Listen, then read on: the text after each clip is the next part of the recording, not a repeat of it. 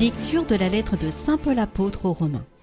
Frères, nous le savons, quand les hommes aiment Dieu, lui-même fait tout pour contribuer à leur bien, puisqu'ils sont appelés selon le dessein de son amour. Ce que d'avance il connaissait, il les a aussi destinés d'avance à être configurés à l'image de son Fils, pour que ce Fils soit le premier-né d'une multitude de frères. Ce qu'il avait destiné d'avance, il les a aussi appelés. Ce qu'il a appelés, il en a fait des justes. Et ceux qu'il a rendus justes, il leur a donné sa gloire.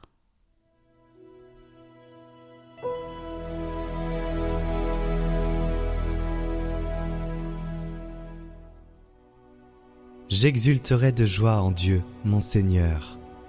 Moi, je prends appui sur ton amour. Que mon cœur ait la joie de ton salut.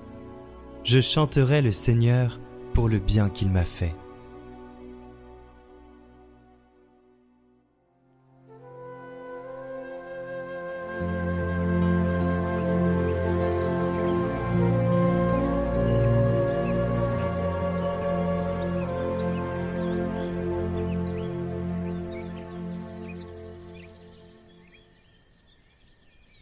Évangile de Jésus-Christ selon Saint Matthieu.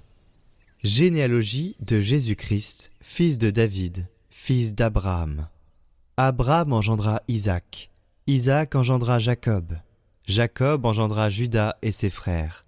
Judas, de son union avec Tamar, engendra Pharès et Zara. Pharès engendra Esrom. Esrom engendra Aram. Aram engendra Aminadab. Aminadab engendra Nasson. Naasson engendra Salmon. Salmon, de son union avec Rahab, engendra Bouz.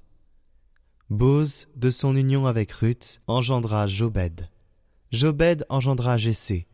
Jessé engendra le roi David.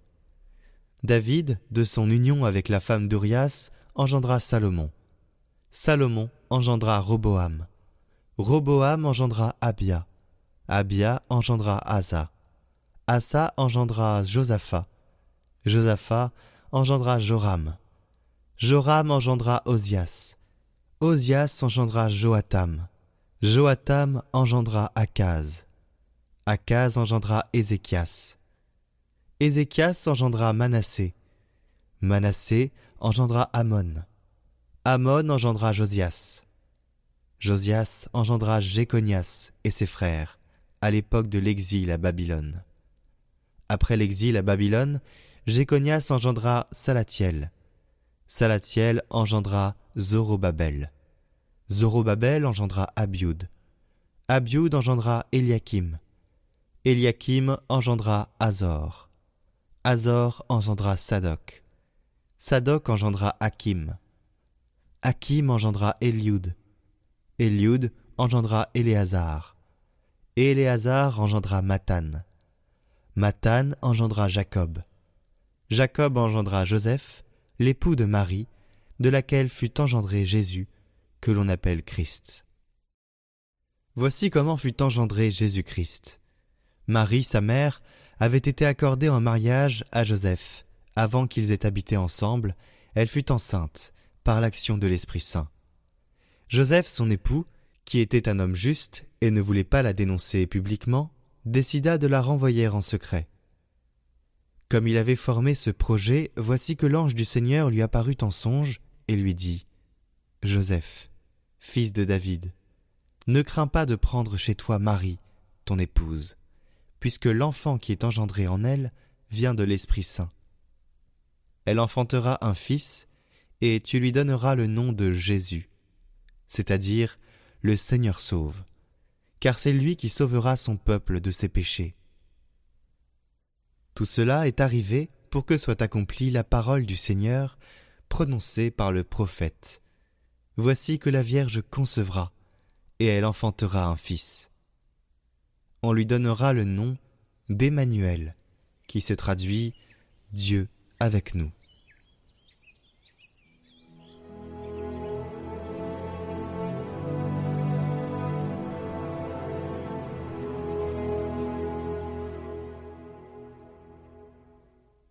Aujourd'hui, dans le commentaire du jour, nous pourrions aborder la nativité de Marie. Mais l'Évangile nous invite à nous concentrer sur Joseph, la descendance d'Abraham à David jusqu'à Joseph. Cela nous invite à considérer la paternité et l'importance de cette paternité au Fils de Dieu, Jésus. Et Jésus ne pouvait être un homme s'il n'avait pas eu un père, Joseph. Et cela est bien détaillé dans une vidéo que je vous invite à aller voir, que je mets en description, que vous pourrez écouter à la fin de cette vidéo.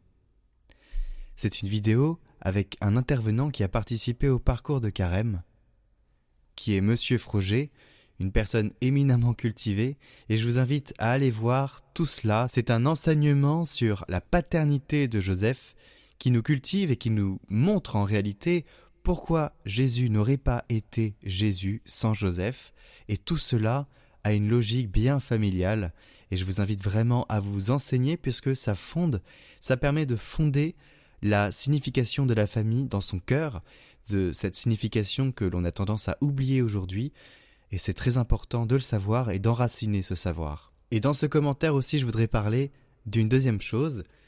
Dans l'Évangile, il est dit que Joseph était un homme juste, il ne souhaitait pas dénoncer Marie publiquement. Alors on pourrait se poser la question de savoir pourquoi Joseph ne souhaite pas dénoncer Marie euh, alors qu'il était sur le point de l'épouser et qu'il se rend compte que bah, elle est enceinte.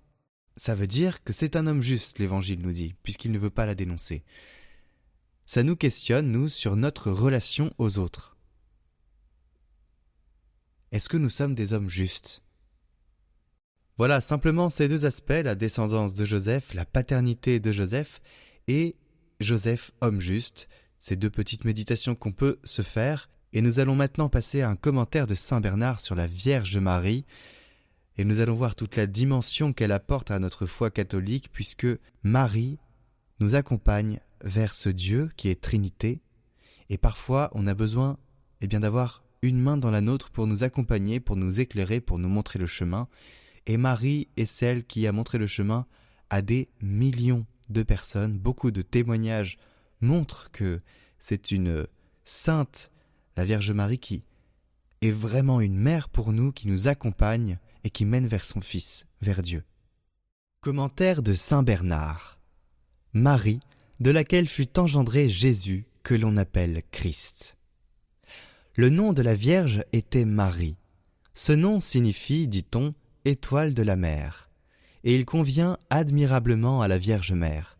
Rien n'est plus juste que de la comparer à une étoile qui donne ses rayons sans être altérée, comme elle enfante son Fils, sans dommage, à son corps vierge. Elle est bien noble. Étoile issue de Jacob, dont la splendeur illumine le monde entier, qui brille dans les cieux et pénètre jusqu'aux enfers. Elle est vraiment cette étoile belle et admirable qui devait se lever au-dessus de la mer immense, étincelante de mérite, éclairant par son exemple. Vous tous, qui que vous soyez, qui vous sentez aujourd'hui en pleine mer, secoué par l'orage et la tempête, loin de la terre ferme. Gardez vos yeux sur la lumière de cette étoile pour éviter le naufrage. Si le vent de la tentation se lève, si tu vois approcher l'écueil de l'épreuve, regarde l'étoile, invoque Marie. Si tu es ballotté par les vagues de l'orgueil, de l'ambition, de la médisance ou de la jalousie, lève les yeux vers l'étoile invoque Marie. Si tu es troublé par la grandeur de tes péchés, humilié par la honte de ta conscience, épouvanté par la crainte du jugement, si tu es sur le point de sombrer dans le gouffre de la tristesse et du désespoir, pense à Marie. Dans le péril, l'angoisse, le doute, pense à Marie. Invoque Marie. Que son nom ne quitte jamais tes lèvres ni ton cœur. En la suivant, tu ne t'égareras pas. En la priant, tu ne désespéreras pas. En pensant à elle, tu éviteras toute fausse route. Si elle te tient par la main, tu ne sombreras pas. Si elle te protège, tu ne craindras rien. Sous sa conduite, tu ignoreras la fatigue. Sous sa protection, tu arriveras jusqu'au but, et tu comprendras, par ta propre expérience, combien sont justes ces paroles. Le nom de la Vierge était Marie, étoile de la mer.